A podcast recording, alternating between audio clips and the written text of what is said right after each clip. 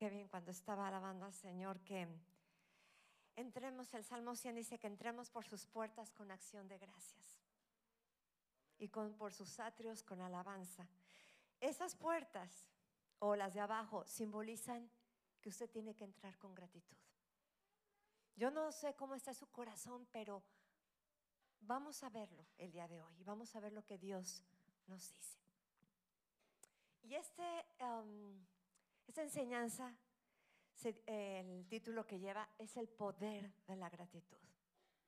Y la gratitud tiene un poder inimaginable. Usted se va a dar cuenta al terminar esta predicación. Ahora la pregunta que el Señor nos hace, ¿somos agradecidos? A lo mejor en su em, pensamiento, a lo mejor en lo que hace usted a diario, usted puede decir, oh, yo sí soy una persona agradecida. Pero hoy es el día que el Señor le reta a usted y lo va a evaluar. Y usted se va a evaluar a sí mismo. Y espero que al terminar este, este día, usted pueda cambiar su mente y realmente ver que el agradecimiento no es solamente gracias a, sino va más allá. En Mateo 12, 34, perdón, 35, dice la palabra de Dios. Y les pregunta qué hay en tu corazón. ¿Qué hay en nuestros corazones? Dice que el hombre bueno del buen tesoro del corazón saca cosas buenas.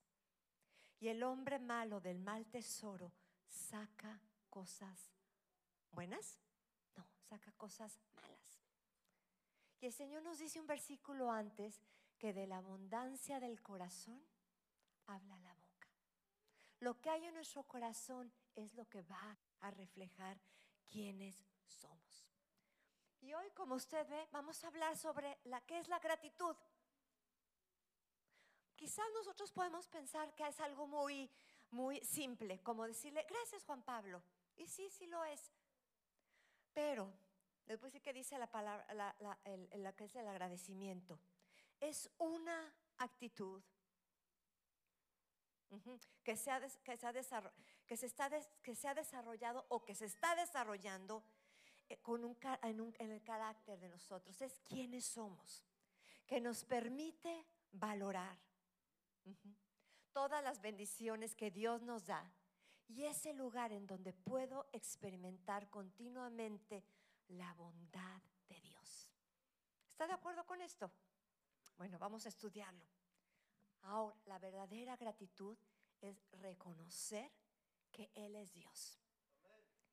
Y que tenemos que entender que entender lo que cuando nosotros damos estamos diciéndole gracias a Dios, estamos reconociendo quién es Él, en todo lo que es Él.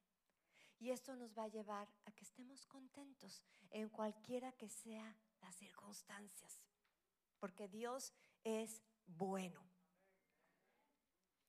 Ahora vamos a pensar, ¿qué es lo contrario a la gratitud? ¿Qué es lo contrario a la gratitud? La ingratitud, el ser mal agradecido. Muchas veces nosotros como seres humanos no abrimos los ojos, no abrimos, no, no ponemos atención. Pero en cada detalle, en cada cosa, tenemos que aprender a ser agradecidos, saber decir gracias. Hay personas que no dicen gracias. ¿Por qué? Porque muchas veces hay un orgullo grande. Pero es cierto, la gratitud nos enseña a ser Los sociólogos, gente que se, ha dedicado a estudiar el comportamiento de la sociedad, han dicho que hay una, generación especialmente que se llaman los milenios, los los han escuchado. Y ellos han caracterizado que estas personas se sienten entitled. Esta palabra quiere decir que en su pensamiento piensan que de alguna manera ellos se lo merecen todo tienen derecho a todo. No sé por qué razón, pero así lo piensan. De alguna manera sus padres quizá no, no le han enseñado a que existe algo que se llama agradecimiento. Ahora, en la siguiente, en la siguiente, por favor, el Señor nos, nos va a hablar de una manera muy clara. Y vamos a empezar leyendo Lucas 17. Y vamos a empezar con el verso 11. Es que son los 10 leprosos, son limpiados. En el video que ustedes este, observaron, se habrán dado cuenta que, bueno, no, no, no hablaba exactamente de los 10 leprosos, pero sí es la parte donde el Señor sana a un leproso. Y nos hizo pensar y nos hizo meditar, ¿cierto? Y dice así, yendo Jesús a Jerusalén, pasaba entre Samaria y Galilea. Y al entrar a una aldea le salieron al encuentro diez hombres leprosos, de los cuales se separaron, delante de, separaron de lejos. Y alzaron la voz diciendo, Jesús Maestro, ten misericordia de nosotros. Cuando él los vio, les dijo, id, mostraos a los sacerdotes. Y aconteció que mientras iban. Entonces uno de ellos, viendo que había sido sanado, volvió glorificando a Dios a gran voz. Y se postró rostro en tierra a sus pies, dándole gracias. Y este era samaritano. Respondiendo Jesús dijo, ¿no son diez los que fueron limpiados? ¿Y los nueve dónde están? No hubo quien volviese y diese gloria a Dios, sino este extranjero. Y le dijo, levántate, vete, tu fe te ha salvado. Bueno, vamos a ir analizando esa historia. Jesús iba caminando entre Samaria y Galilea. Era la parte fronteriza. Había samaritanos y había judíos. Y este samaritano quizá iba con ellos porque los, todos eran leprosos. Todos ellos compartían la miseria de ser un leproso. ¿Cuáles eran las condiciones de leproso en aquel tiempo? Era muy duro. Me gustaría que por unos minutos usted se pudiera poner en sus zapatos.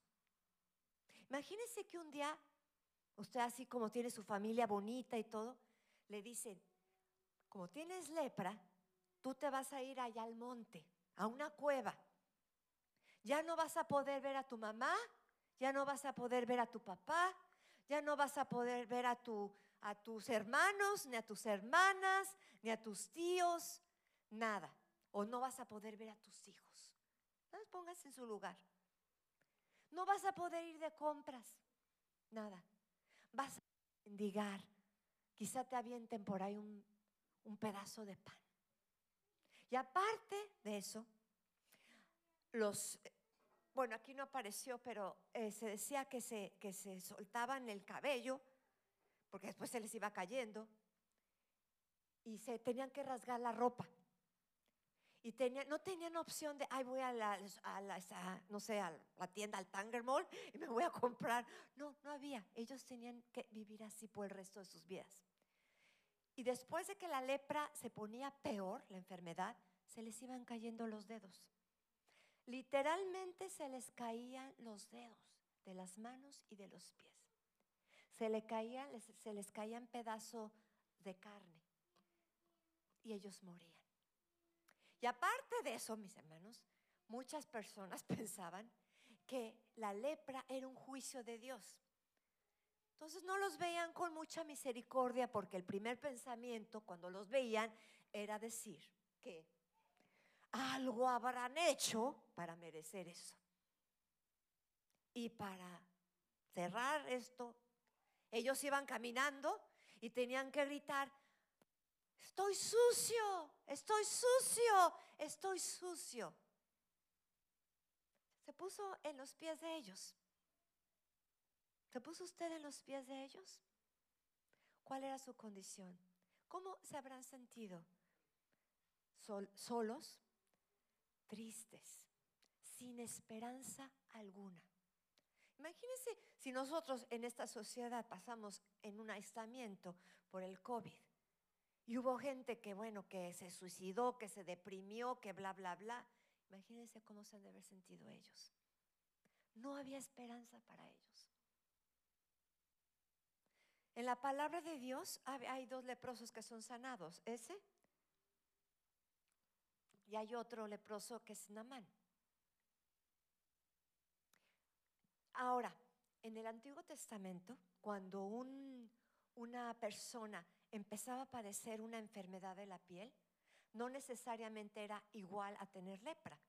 Podría ser como eczema, alguna llaga, qué sé yo. Y tenía que ir con el sacerdote y presentarse delante de él. Y el sacerdote lo, lo veía y él dictaba la sentencia, si se puede decir así. Y le decía, bueno, ¿sabes qué?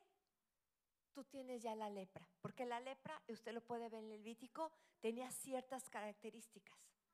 Ahora, si usted no tenía lepra y tenía cierta enfermedad de la piel, también se le apartaba hasta que eso fuera sanado y usted tenía que venir otra vez al sacerdote y el sacerdote tenía que testificar y certificar que usted ya no tenía la lepra.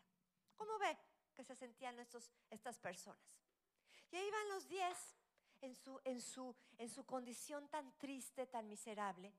Y cuando vieron a Jesús, porque estoy segura que ellos sabían de Jesús, porque lo reconocieron. Quizá habían escuchado que iba a pasar él por ahí y que tenían esa esperanza de ser sanados. Y empezaron a gritar y le dijeron a Jesús, Jesús, léalo. Dice, empezaron a gritar a alta voz. Y le dijeron, Jesús, Maestro, ten misericordia de nosotros. Imagínense como lo que vimos, pero le gritaban, Jesús, Jesús, ten misericordia de nosotros. Y el Señor extendió su bondad y su misericordia hacia ellos. Y les dijo el Señor que fueran y se presentaran con, este, con los sacerdotes. Y mientras iban ellos en el camino, se dieron cuenta que, ¡ah! que estaban sanados.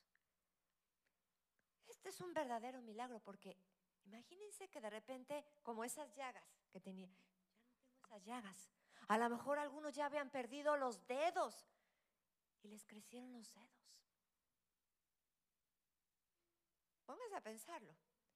Y se fueron en el camino con, con la esperanza de ver otra vez a sus seres queridos. Pero solamente regresó uno. Iba en el camino, se dio cuenta y él pensó, esto no se puede quedar así yo tengo que ir con ese Mesías, con el Maestro, y darle las gracias. Entonces él corrió y dice que se postró, ¿verdad? Pero dice que él cuando regresó iba gritando. Cuando usted, mi hermano, Dios hace algo y no eh, tiene que hacer, haber ese agradecimiento.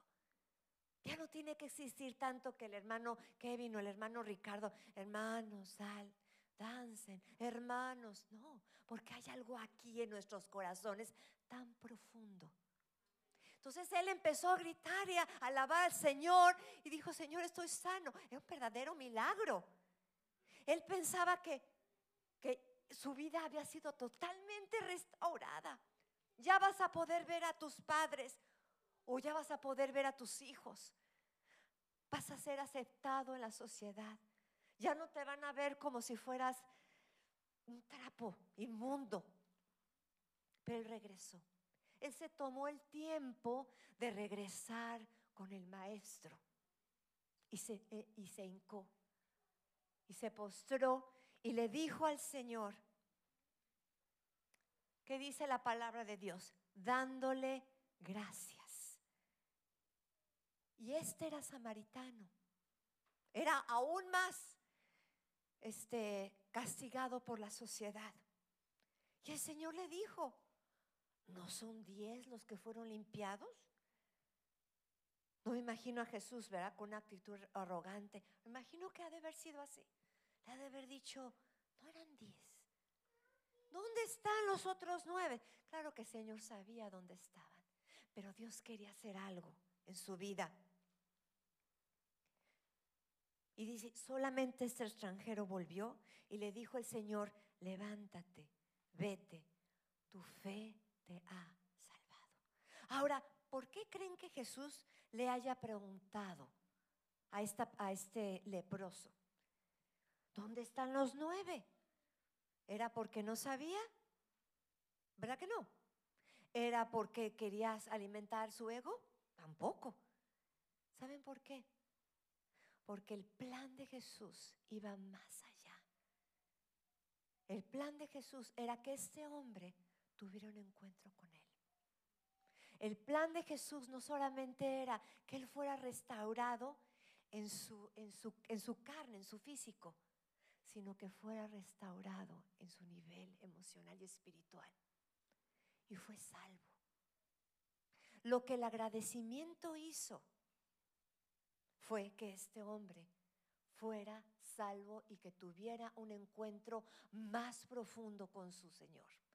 No solamente que él fuera sanado, sino que él fuera salvado. Entonces, si ustedes se fijan, como cristianos hay niveles en, en los que estamos caminando. ¿Cuál es tu nivel? ¿Recibes la bendición y te vas? ¿O recibes la bendición y lo encuentras a Él en la bendición? Ahora vamos a encontrar aquí un principio, el principio de la fe. Porque los diez, le dijo el Señor, no habían sido sanados. Simplemente el Señor les dio instrucciones y le dijo, vayan, ustedes diez, y se presentan con el sacerdote. Y fueron sanados. Ahora, otro principio de la profunda es de la profunda gratitud. Porque hay un gran quebrantamiento en nuestras vidas. ¿Quién de aquí se ha enfermado feo, feo, feo? Así, feo. Horrible. De ir al hospital y a punto de morir. ¿No creen en, en ustedes un quebrantamiento? Hay algo que se produce aquí, en nuestro corazón. Y nos volvemos más agradecidos, porque nos damos cuenta que el único que nos pudo haber sacado es el Señor. ¿Verdad, mi hermano Carlos? ¿A que sí? Ahora, la pregunta de los 64 millones de dólares, no, dice así. Jesús te sigue preguntando lo mismo. No son diez lo que han sido limpiados. ¿Dónde están los nueve? No hubo quien se volviese a darme gracias. Pero no era por otra cosa sino porque el Señor deseaba que ellos fueran cambiados. Y la realidad es que Jesús quería salvarlos a los diez. Y que ellos pudieran tener un encuentro como con el Mesías y experimentar de una manera completa, espíritu, alma y cuerpo, el reino de Dios en sus vidas. Yo veo, yo, perdón, voy un paréntesis, los veo así como muy dormidos. ¿Qué pasa? en la mañana estaban más prendidos. ¿Qué pasa, hermanos? Estamos hablando del reino de Dios. Ahora, dependiendo de la posición que Jesús tenga en nuestras vidas, va a ser nuestra, nuestro nivel de agradecimiento al Señor. Si el Señor Jesús es primero, tu agradecimiento va a ser aún mayor. Si el Señor está un poquito como que segundo lugar, disminuye. Si el Señor de plano está por ahí, va hasta abajo, estoy segura que no vas a ser una persona agradecida. El agradecimiento se ve, se expresa. Y te voy a decir una cosa, no yo no te puedo decir, a ver, ven Juan Pablo, vamos a orar por ti, te vamos, este, no, no, no, no vengas, mi vida. Y le vamos a orar por él para que este, le impartamos el agradecimiento. El, el, agradecimiento no se imparte así. Aunque yo me jale los pelos y me pare de cabeza, no va a funcionar. El agradecimiento se produce con la acción y se va desarrollando en la práctica. No viene solito así por porque me pongo la almohada y digo, ah, agradecido, no. Porque tú lo vas a ir haciendo todos los días. Mm. Y si pones al Señor Jesús en primer lugar, tú lo vas a ver. Miren, tenemos, bueno, ustedes saben, tenemos ya 20 años como pastores. Y hemos encontrado gente bien agradecida. Pero hay gente que nunca te dice las gracias. Como seres humanos, imagínense.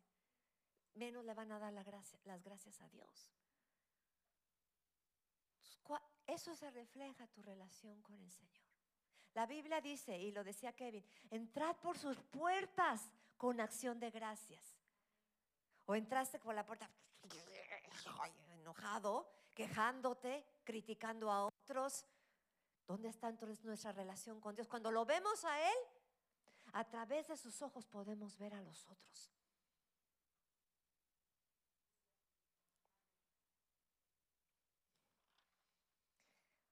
Jesús nos sigue preguntando, ¿dónde estás? Vamos a ver si pasamos hoy la prueba, ¿ok? Y esto nada más es a nivel iglesia. Hay casa, hay escuela, hay trabajo, hay matrimonio. 10% es, habla de la iglesia en general, incluyendo la iglesia hispana, ¿ok? 10% nunca asisten a la iglesia. Au, 40%, y yo creo que es más alto ahorita, ¿eh? después de la pandemia, definitivamente. 40% no dan un solo dólar al año. Ay. 50% no llegan a los estudios bíblicos. 60% no llegan a las actividades, como las que hacemos, matrimonios, danza, bla, bla, bla, alabanza. 70% nunca dan a las misiones. 75 no están envueltos en las actividades de la iglesia, nada. 80% nunca van al servicio de oración. 90% no adoran al Señor en su casa ni aquí. O sea, puedes estar aquí, pero puede estar tu mente por allá. Y 95% nunca traen un alma a Cristo. ¡Auch! Somos agradecidos, piénselo, no me lo tiene que decir. Ahí están las estadísticas. Ay, es que yo pensé que era agradecido. 95% fue lo que más me asustó. No traen una sola alma a Cristo. ¡Auch! Entonces el Señor le, le dice, ¿dónde están los otros? ¿Dónde estás tú, mi hermano? ¿Dónde estás tú? En 1 Tesalonicenses 5, 18 dice, vamos a 1 Tesalonicenses 5, 18, ¿tienen sus Biblias? Ah, sí. Yo les voy a decir algo, es una bendición y dele gracias a Dios que usted puede tener una Biblia en su mano. Justamente hace, no sé si fue ayer o nos mandaron una, para que estuviéramos orando, una, una nota de que en Indonesia están quemando las iglesias, están torturando a la gente, están siendo perseguidas, no pueden cargar una Biblia y usted está aquí, usted cómodamente estamos sentados con la Biblia. ¿Sabe por qué usted se da el lujo? El lujo de no venir a la iglesia, el lujo de no leer la Biblia, el lujo de no darle gracias a Dios porque usted está cómodo. Porque si empezara la persecución, si empezara a decirnos que ya no hay iglesias, si empezara a decirnos que ya no puede tener la Biblia, y hay de usted que lo vea con la Biblia, le cuesta la vida, va a ver cómo usted se pone las pilas pero porque tenemos ese lujo, no lo apreciamos. No somos agradecidos con Dios. Ahí están las estadísticas. Dice 1 Tesalonicenses 5, 18. Vamos a empezar desde el 15. Dice, mirad que ninguno pague a otro mal por mal. Antes seguid siempre lo bueno unos para con los otros y para con todos. Estad siempre quejosos. Ay, gozosos. ¿Por qué? ¿Cuál es la actitud del gozo? Que aunque estén las cosas mal, usted cómo está agradecido. Ajo, no lo entiende, pero usted, Señor, como tú eres bueno, Señor, como tú eres sabio, tú sabes perfectamente lo que haces. Orad sin cesar. ¿Qué dice aquí? Dad gracias en algunas cosas. ¿No qué dice? Todo. ¿Qué es todo? Pues todo. Todo es todo. Porque esta es la voluntad de Dios para con vosotros en Cristo Jesús. Si usted no sabe cuál es la voluntad de Dios, aquí va a estar muy ocupado, simplemente en estos versículos. Otro punto que me, me gustaría tratar es, vamos a fundamentar la gratitud en nuestras vidas. Fundamentos de la gratitud. ¿Cómo sabemos cómo ponemos los fundamentos, así como cuando se hace una casa y, escarban hasta que encuentren la tierra firme y ponen el, este, el concreto, ¿verdad? Hacen el basement, porque la casa tiene que estar fuerte. Bueno, vamos a Éxodo, Éxodo 34, 6. Y el fundamento es en base al carácter de Dios, a saber y conocer quién es Dios. ¿Quién es Dios en, tu vida? En Éxodo 34, 6, y pasando Jehová por delante de él, o sea, por Moisés, proclamó, Jehová, Jehová, fuerte, misericordioso y piadoso, quiere decir bueno, tardo para la ira y grande en misericordia y verdad. Ese es nuestro Dios. Tardo para la ira y grande en misericordia. En Efesios 2.7 dice, para mostrar en los siglos venideros las abundantes riquezas de su gracia en su bondad para con nosotros en Cristo Jesús. Su bondad. Dios es bueno. Diga, Dios es bueno. Siempre. Siempre. Y siempre lo será. Ese es, Él es así. Esa es su naturaleza de Él. Su carácter de Él es bueno. Él no desea mal para ti. Tú eres el que muchas veces piensas mal de Dios, pensando que lo que pasa no tiene razón de ser. Pero en el pensamiento de Dios es hacerte el bien. Porque esa es su naturaleza. Él es así. Él es bueno. Ahora, el Señor mismo estableció que nosotros fuéramos agradecidos. En el, libro de Levítico usted va a poder estudiar y, después usted está notando en Levítico 7:12 y Levítico 22:29 que Dios había establecido cómo se tenía que darle las gracias. Había ofrendas de gratitud, ofrendas de gratitud, ofrendas de paz. Y estas ofrendas eran, valga la redundancia, ofrecidas voluntariamente.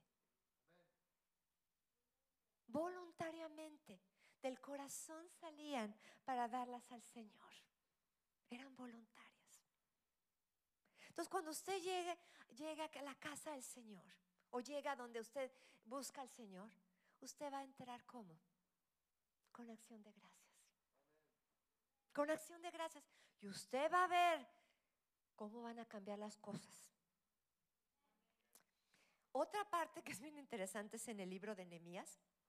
Y lo habla también en otras partes de la Biblia, con, en, en primera Samuel, en segunda Samuel, perdón, en segunda de Reyes, como eh, cuando era restaurado, em, cuando fue restaurado el tabernáculo de David, o cuando era restaurado em, la adoración al Señor en el templo, lo que hacía el Señor era que Él restauraba lo, que, les decía a las, a las personas que leían la ley, era que fuera restaurado la alabanza y la gratitud a Él.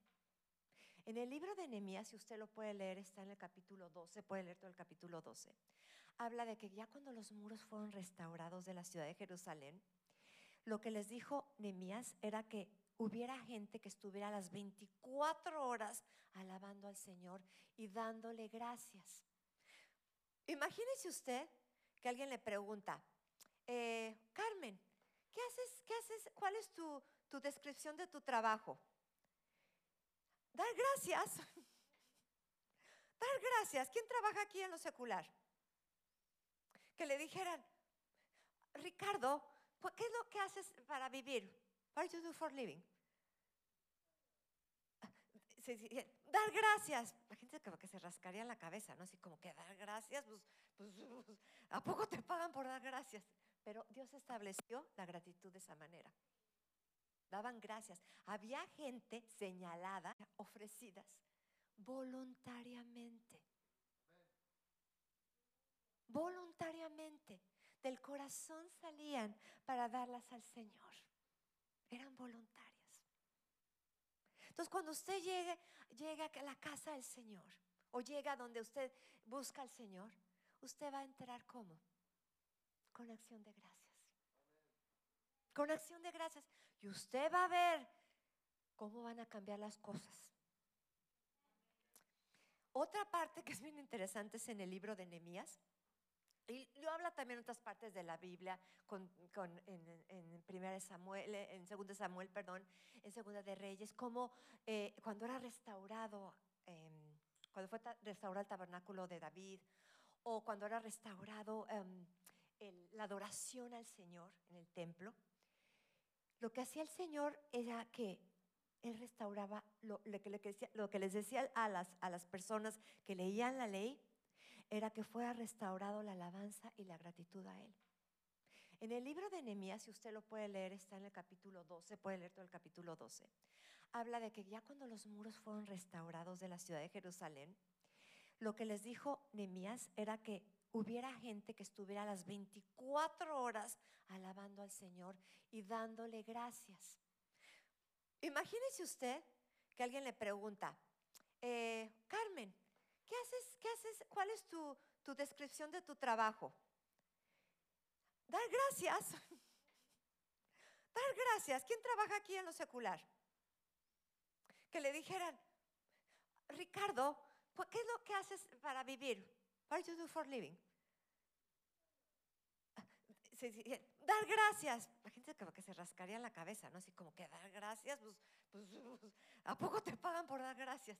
Pero Dios estableció la gratitud de esa manera. Daban gracias. Había gente señalada para solamente dar gracias. Y estaban los de la alabanza tocando címbalos y, trompetas y, y, este, y qué sé yo, arpas y demás. Y era para darle porque la gratitud realmente estamos alabando al Señor. Es parte de la alabanza al Señor. Entonces, nuestro job description va a ser ¿qué? Darle gracias al Señor. Ahora, mis hermanos, como yo les decía, nadie nos puede impartir, como por arte de magia, que seamos agradecidos. La gratitud es una decisión ¿Y quién pasa al siguiente, por favor? La gratitud es una decisión que tomamos todos los días. No viene por la impartición y, se y forma nuestro carácter, es algo que se forma en nuestro carácter y habla de madurez. ¿Quieres ver una persona madura? ¿Quieres ser una persona madura? Sé una persona agradecida. Ahora exprésalo. Yo no expreso nada yo sé que estoy agradecido aquí. No. Es como cuando les dice a los hermanos, levanten las manos. Yo las levanto en el espíritu.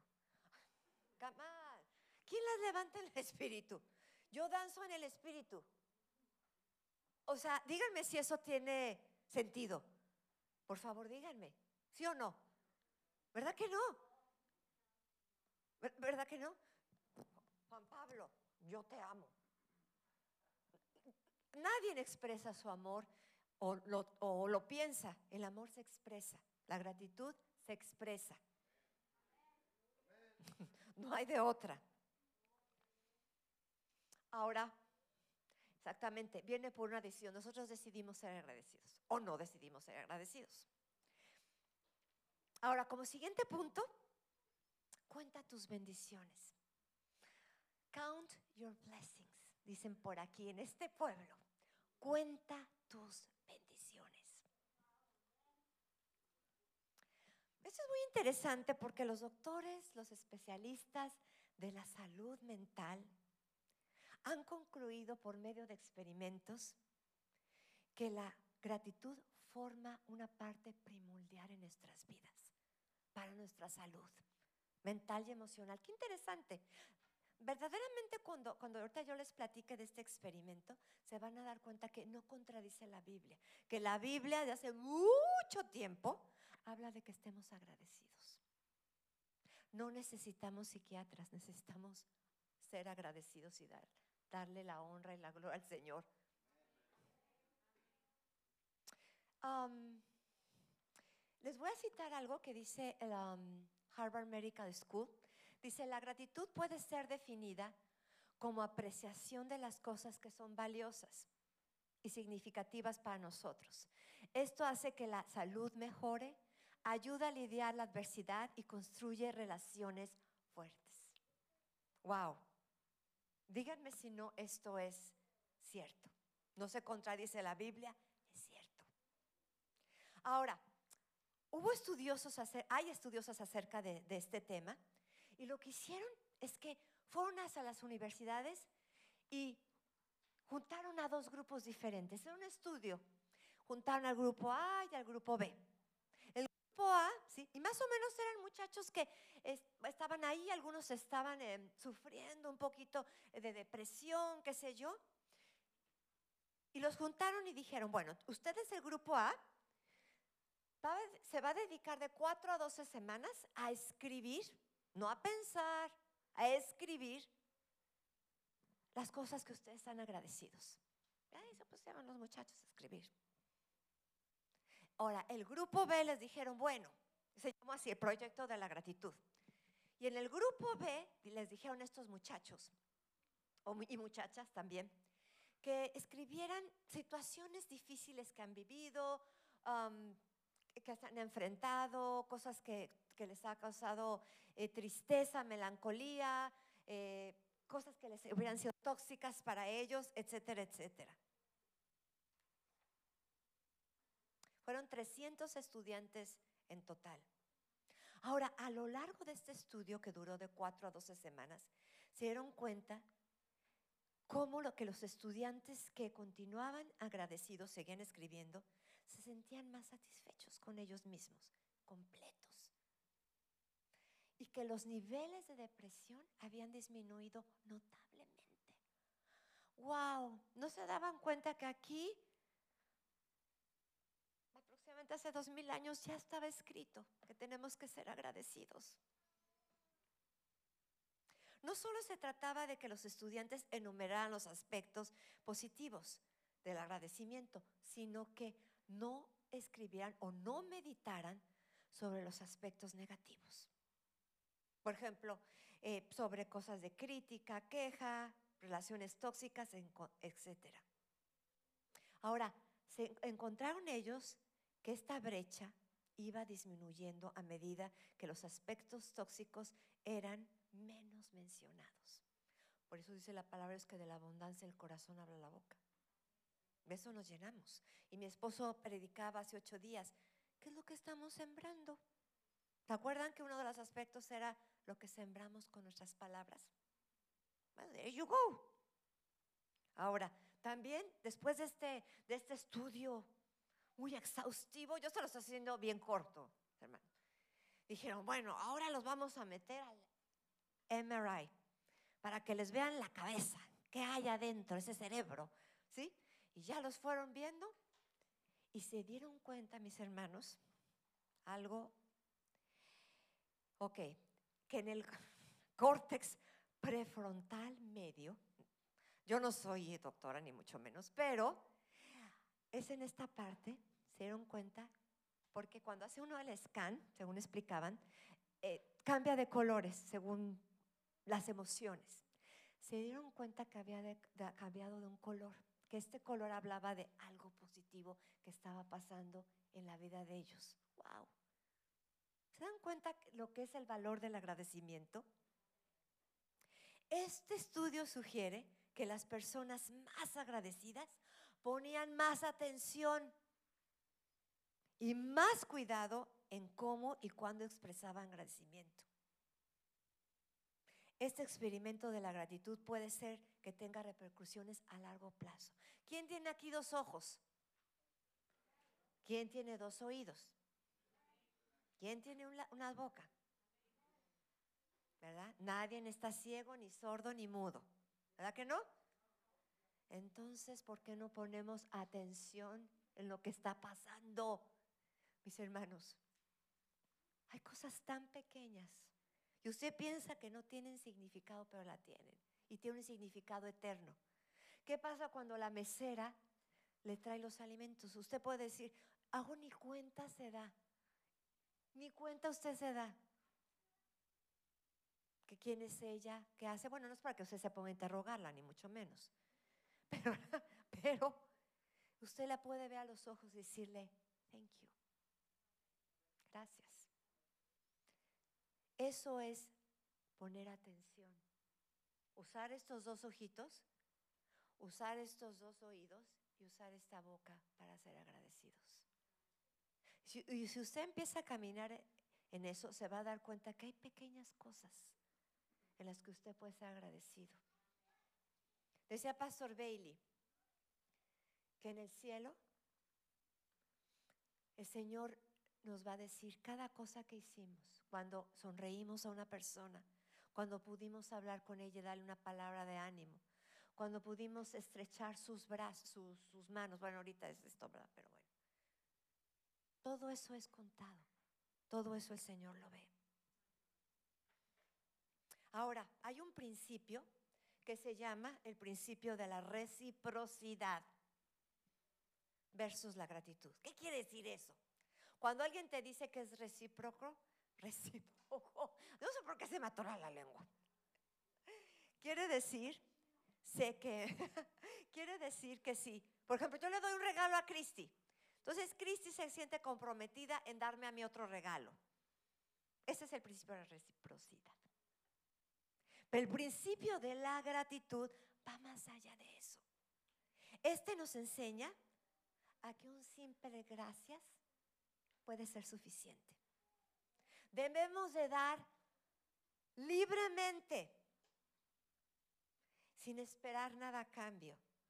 Es hermoso recibir las gracias, pero el dar gracias no tiene sentido, un sentido a menos que se dé con libertad genuina y auténticamente. ¿Cuántas veces hemos dado quizá por obligación? Tenemos que dar con todo nuestro corazón. Quizá diga, ay hermano, pues es que yo no tengo dinero. Mi hermano, no estoy hablando de dinero ni de regalos, sino la simple gracias. Dígame una cosa, honestamente, ¿no se siente usted mejor cuando alguien le agradece? Que por cierto tengo que agradecerle a Mayra, a, a a mi hermano José, a Jonah, que vinieron, estuvieron hasta la una y media, una y media más o menos, de la mañana, arreglando eso para que usted hoy lo viera. Gracias, mis hermanos. ahora dime la respuesta a los hermanos. ¿Cómo se sienten a recibir las gracias? ¿Verdad que sí? Les anima. ¿Sí o no? Les anima a seguir adorando. a ver, pero ¿verdad que se anima cuando alguien le dice las gracias? Imagínense el corazón de Dios, que es, que es tan tierno, que es tan dulce. ¿Cómo se sentirá el Señor? Y ahora, para medio cerrar con broche de oro, vamos a practicarlo. ¿Cómo ven mis hermanos? Mire, René, y bueno, va, la va a pasar unos papelitos. Yo no sé dónde dejé el mío. bueno, ahí hay un papelito. No sé, aquí está. Thank you. Este papelito muy sencillo va a cambiar su vida. Estoy bromeando. Aquí usted, si todos tienen lápiz, pluma, lapicero o lo, o lo que sea. Usted va a anotar aquí y va a, dar, va a dar gracias. Ahora, ya sé que usted va a decir gracias por mi familia. Gracias. Pero vamos a tratar, si vamos a poner gracias por mi familia, por mis hijos, por mi esposo, bla, bla, bla. Pero vamos a tratar de ir más allá de esto. Más allá. En las cosas que quizá ni siquiera hemos pensado. ¿Saben por qué usted no las piensa? Y le va, le va a sonar, I'm sorry, yo sé, porque usted ya las da por hecho. Porque muchas veces nos sentimos entitled. Me acuerdo que en México había un anuncio bien chistoso que era un, era un niño, era un niño así, este, así, supuestamente así rico, así todo acá, así lo ponen. y venía el mayordomo y le traía, le llevaba una, estaban anunciando una bebida como tipo Kool-Aid y el niño le decía, quiero más. Y venía el mayordomo y decía, no, se lo merece. Entonces, no sé si algunos de México se acuerdan de ese anuncio. ¿Se acuerdan de ese anuncio? Así. Ah, ¿Cómo era? Es así, Jaime, el niño malcriado. Jaime. Y el, y el mayordomo decía, no se lo merece. Bueno, tiene razón, porque el niño pensaba que sí se lo merecía. Porque, I don't know. No, así es chistosísimo. Es se va a YouTube y lo pone y es, chistoso. Y todavía me acuerdo de eso, que decía, no se lo merece. Bueno, piense usted, porque realmente no nos merecemos nada. Realmente es por la pura gracia del Señor. Eso, eso, eso es la realidad. Entonces, vaya apuntando, mi hermano, vaya apuntando. Sí, no nos vamos sin que me le enseñe la lista. y la va a pegar en su, puede ponerla en su refri, en el, en el espejo de su baño, donde usted lo vea. Pero vaya más allá de porque si yo les digo a todos, van a decir, sí, me siento agradecida por mi familia, me siento agradecido por, qué sé yo, me siento agradecida por mi trabajo, me siento agradecido por, por ¿qué? Por el cielo azul, sí. Pero vaya más allá. Abra los ojos, así, grandes. Y piensa en las cosas que usted debe, estar agradecido con el Señor. Eh, les voy una cosa, ser agradecidos es práctica, práctica, práctica. Dice un dicho que la práctica es al maestro, absolutamente cierto. Ahora, vamos a practicarlo. Número uno, evalúese. Evalúese. Es la siguiente slide. Número dos, desarrollando una, un carácter de gratitud. La gratitud va a formar en usted un carácter. No el mal carácter, sino el carácter del Señor. El carácter de Cristo. Número tres, práctica, práctica, práctica. Prométame, por favor, que usted va a practicar esta semana, que va a abrir sus ojos así grandes y va a decir, wow, no me había dado cuenta de esto. Y dele gracias al Señor. Gracias, Señor, por el carro. Gracias, Señor, porque tengo cómo moverme, gracias a Dios porque puedo pagar la gasolina, gracias a Dios, qué sé yo, qué sé yo, qué sé yo. Gracias a Dios por el jefe malcriado que tengo. Gracias por mi compañera de trabajo que me hace la vida imposible.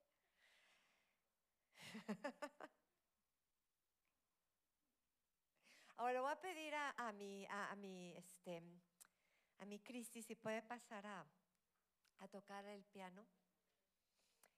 Para concluir con broche de oro, demos gracias a Dios en las circunstancias y por las circunstancias, porque las circunstancias es como si alguien tocara la puerta y dice, oh, hay una oportunidad para dar gracias, cualquiera que ésta sea.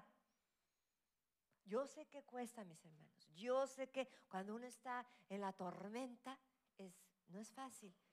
Pero si usted está siendo entrenado, lo va a lograr. ¿Cómo se forma un músculo? Acostado en el sofá todo el día. ¿Verdad que no? Bueno, puede ser gimnasio, puede ser, no sé, que usted tenga pesas ahí. Pero si usted empieza después sigue con la, la otra pesa más fuerte, ya se van desarrollando, no lo queremos ver así tampoco, ¿verdad? Pero en lo espiritual es lo mismo. Usted va a ir entrenándose y cada vez va a ser más y más y más fuerte en su agradecimiento a Dios. Ahora, la gratitud desarrolla el amor hacia Dios y hacia otros.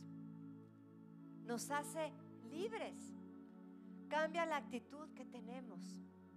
Nos lleva a una relación más profunda con Dios. Produce el milagro de la multiplicación. ¿Qué dijo el Señor cuando levantó los peces y los panes? Gracias, Señor.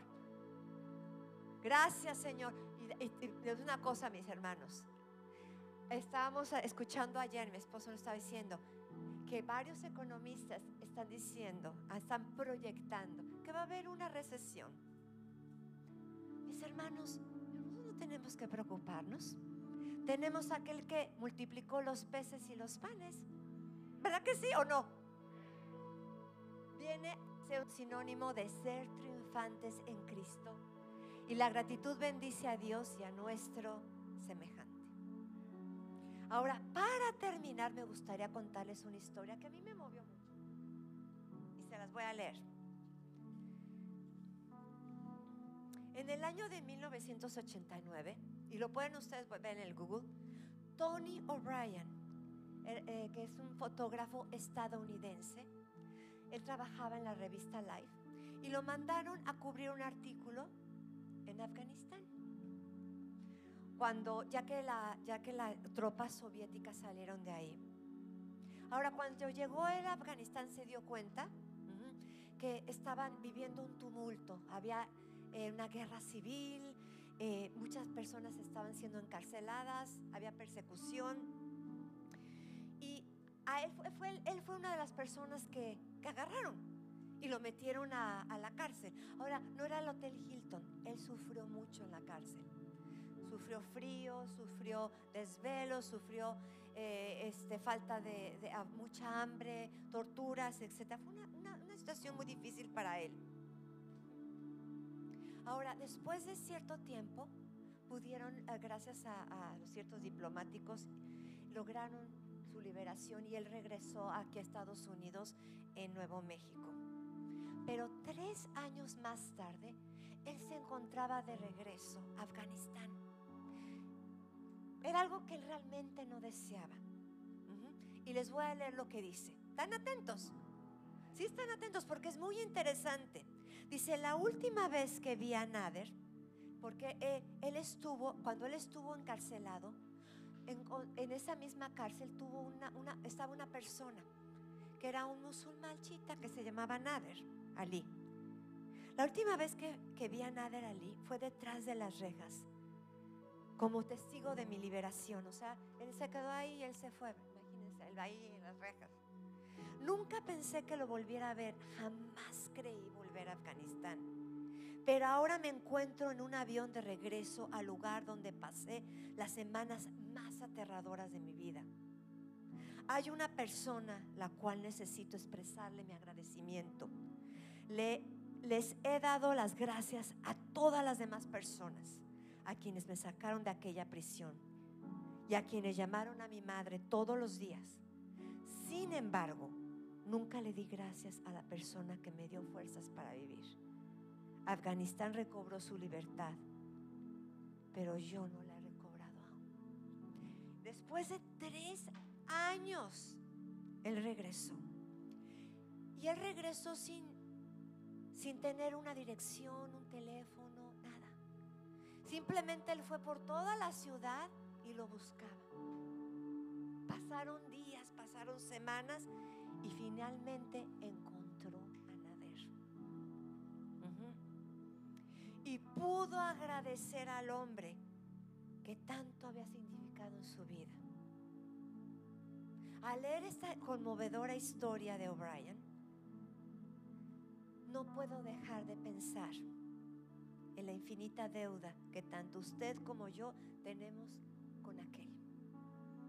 que nos vino a rescatar de nuestra prisión, de nuestros pecados y de nuestros egoísmos. Yo creo, mis hermanos, que nos vamos a sentir verdaderamente libres, aunque hayamos sido libres del cautiverio, si nuestros corazones y nuestras palabras no expresan. Este Señor tuvo que recorrer la mitad del mundo para darle gracias. Agarró, tuvo un viaje, agarró su avión y fue a la mitad del mundo. Y en esta hora vamos a viajar al Calvario, ¿cómo ven? Y vamos a darle gracias a aquel que se lo merece todo y que nos sacó de este cautiverio. Y que tenemos una deuda que se llama darle gracias a Dios en todo y por todo. No solamente vamos a darle gracias una vez, sino un millón de veces y aún más. Dice así, tú que me has dado tanto, dame una cosa más, decía George Herbert.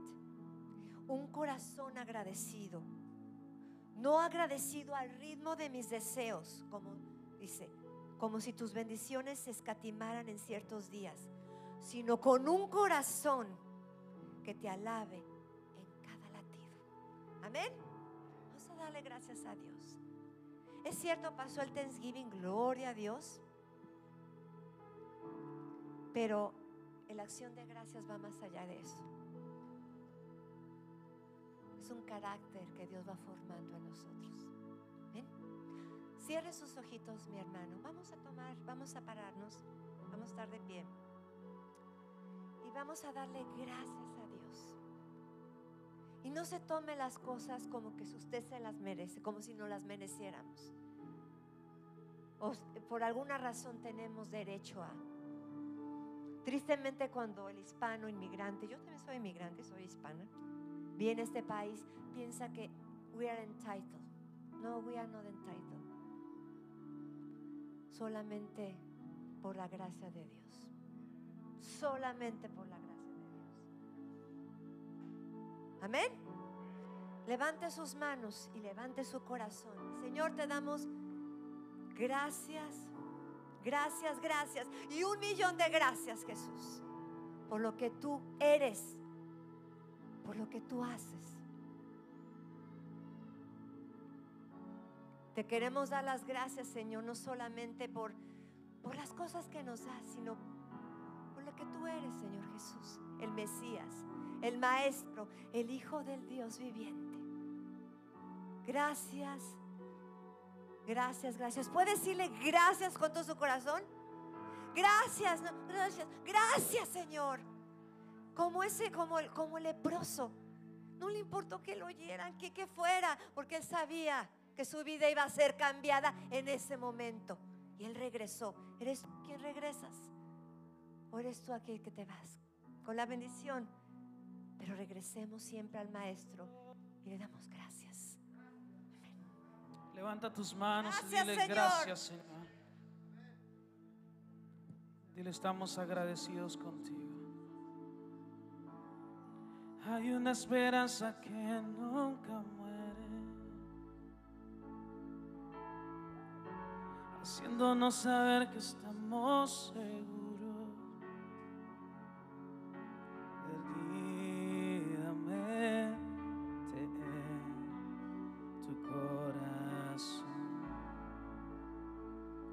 Levantar tus manos?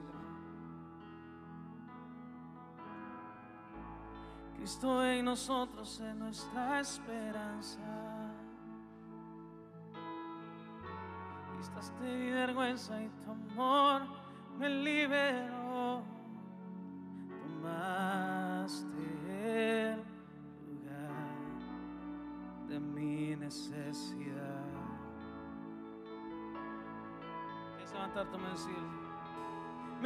Me basta tu palabra. Palabra que convierte el corazón el corazón y volvemos otra vez donde todo comenzó. Nos humillamos ante ti, Jesús, y nos rendimos como tu pueblo. Dile, invocamos hoy tu nombre. Invocamos hoy tu nombre. Dile, solo tú y solo tú puedes cambiar y nuestra realidad y nos volvemos hoy a ti. Vamos a levantar nuestra voz, iglesia, y dile, me basta, me basta tu palabra. Palabra que convierte el corazón, el corazón, y volvemos otra vez y donde todo comenzó.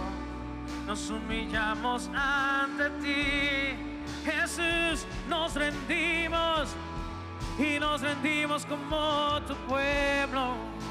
Invocamos hoy tu nombre, invocamos hoy tu nombre. Dile solo tú. Y solo tú puedes cambiar y nuestra realidad. Y nos volvemos hoy a ti. Dile una vez, me basta tu palabra. Me basta tu palabra. Palabra que convierte el corazón, el corazón. Y volvemos otra vez y donde todo comenzó. Nos humillamos ante ti, Jesús, y nos rendimos, y nos rendimos como tu pueblo. Invocamos hoy tu nombre, invocamos hoy tu nombre. Dile solo tú, y solo tú puedes cambiar. Nuestra realidad. Y nos volvemos hoy a ti. Oh. Y con tu melodía me das libertad, me rodeas con tu canción canción de libertad sobre todo mal. Dile temores y temores ya no hay. Levanta tu mano dile. Y ya no soy un esclavo del temor.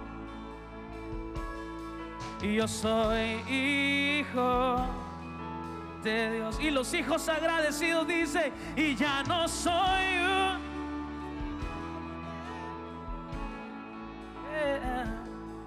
yo soy hijo de Dios.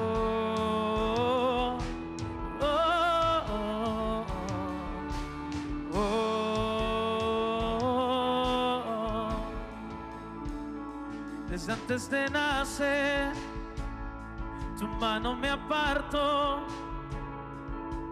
tu amor me llamó en tu familia, oh Dios, he vuelto yo a nacer. Tu sangre está en mí. Dile, ya no soy, y ya no soy un esclavo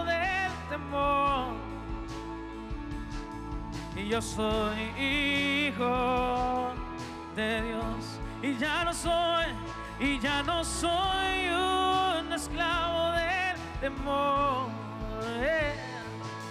Y yo soy hijo de Dios.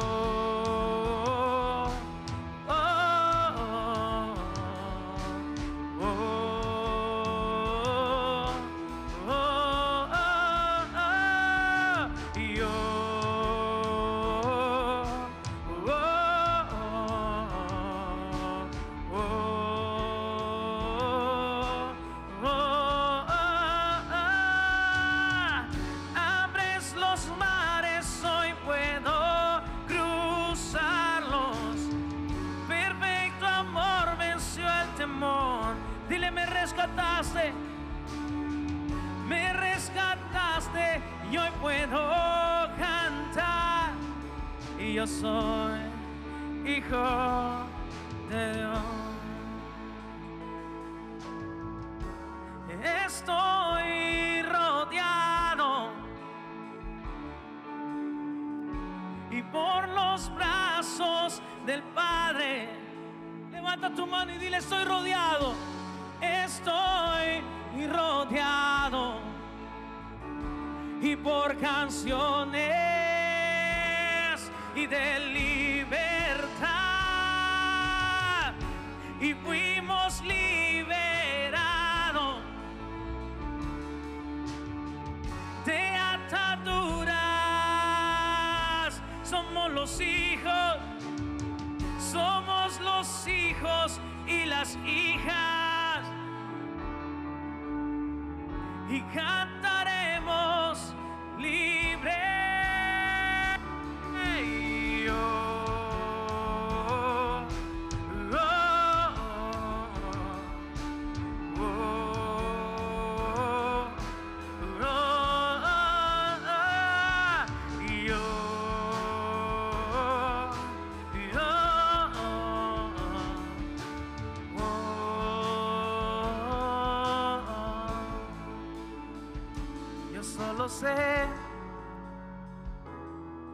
soy su hijo.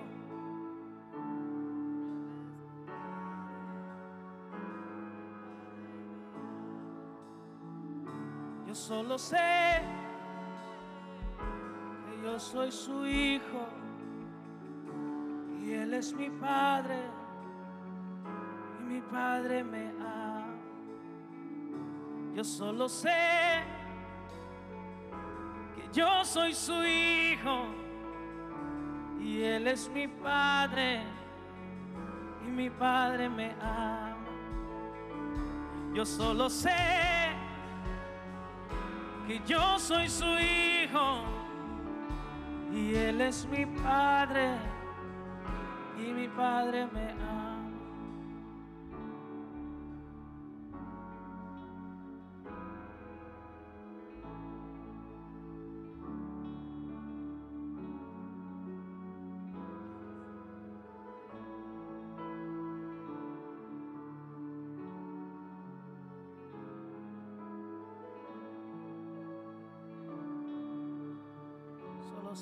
Ojos y disfruta de su presencia en esta tarde.